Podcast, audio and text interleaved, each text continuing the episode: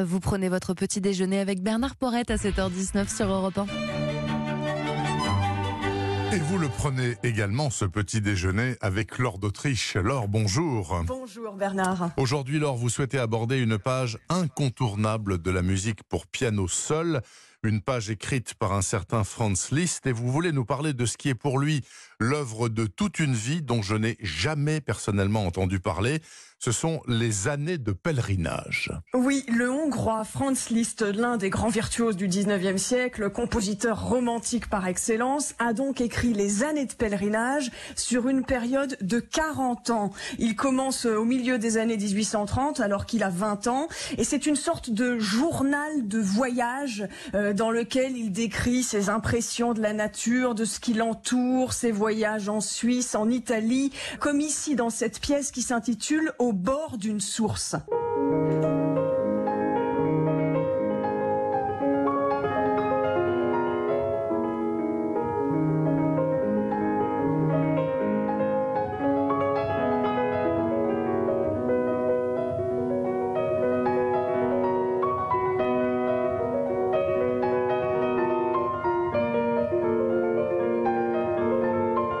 On imagine sans peine en écoutant cela, effectivement, euh, un ruisseau qui court ou une source Oui. qui coule. Oui, absolument. Oui, voilà, et Liszt aussi retranscrit souvent au piano le bruit des cloches, des jeux d'eau, mais aussi les souvenirs de peintres dont il a vu les tableaux en Italie, Raphaël, Michel-Ange, voilà, c'est tout ça aussi la musique de Liszt. Il faut préciser qu'il n'est pas seulement compositeur, hein, il est lui-même pianiste. Et oui, et un pianiste exceptionnel qui, euh, lors de chacun de ses concerts, fait venir des foules immenses.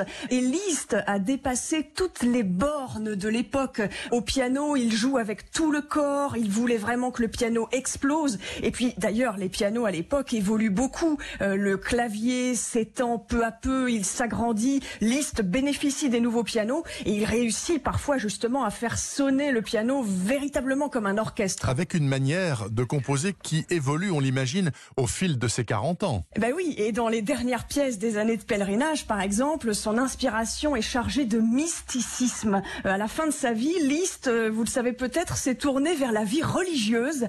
Il devient l'abbé Liszt. Il a noué une savais amitié avec le pape euh, Pie IX, et puis il a reçu les ordres mineurs. Et donc, euh, les titres de plusieurs pièces qu'il compose sont en latin. Et globalement, sa musique est, est effectivement plus mystique, comme ici dans cette pièce Angélus, prière aux anges gardiens.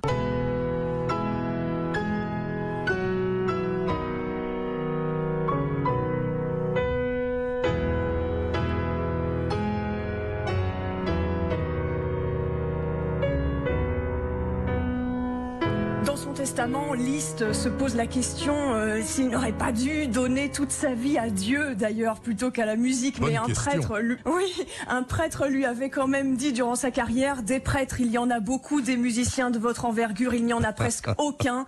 Et là-dessus, il avait probablement raison. Alors cette interprétation des années de pèlerinage de Franz Liszt, c'est celle de la pianiste Susanna Bartal, euh, un enregistrement qui vient de paraître chez Naïve. Merci beaucoup pour ce grand classique ce dimanche matin.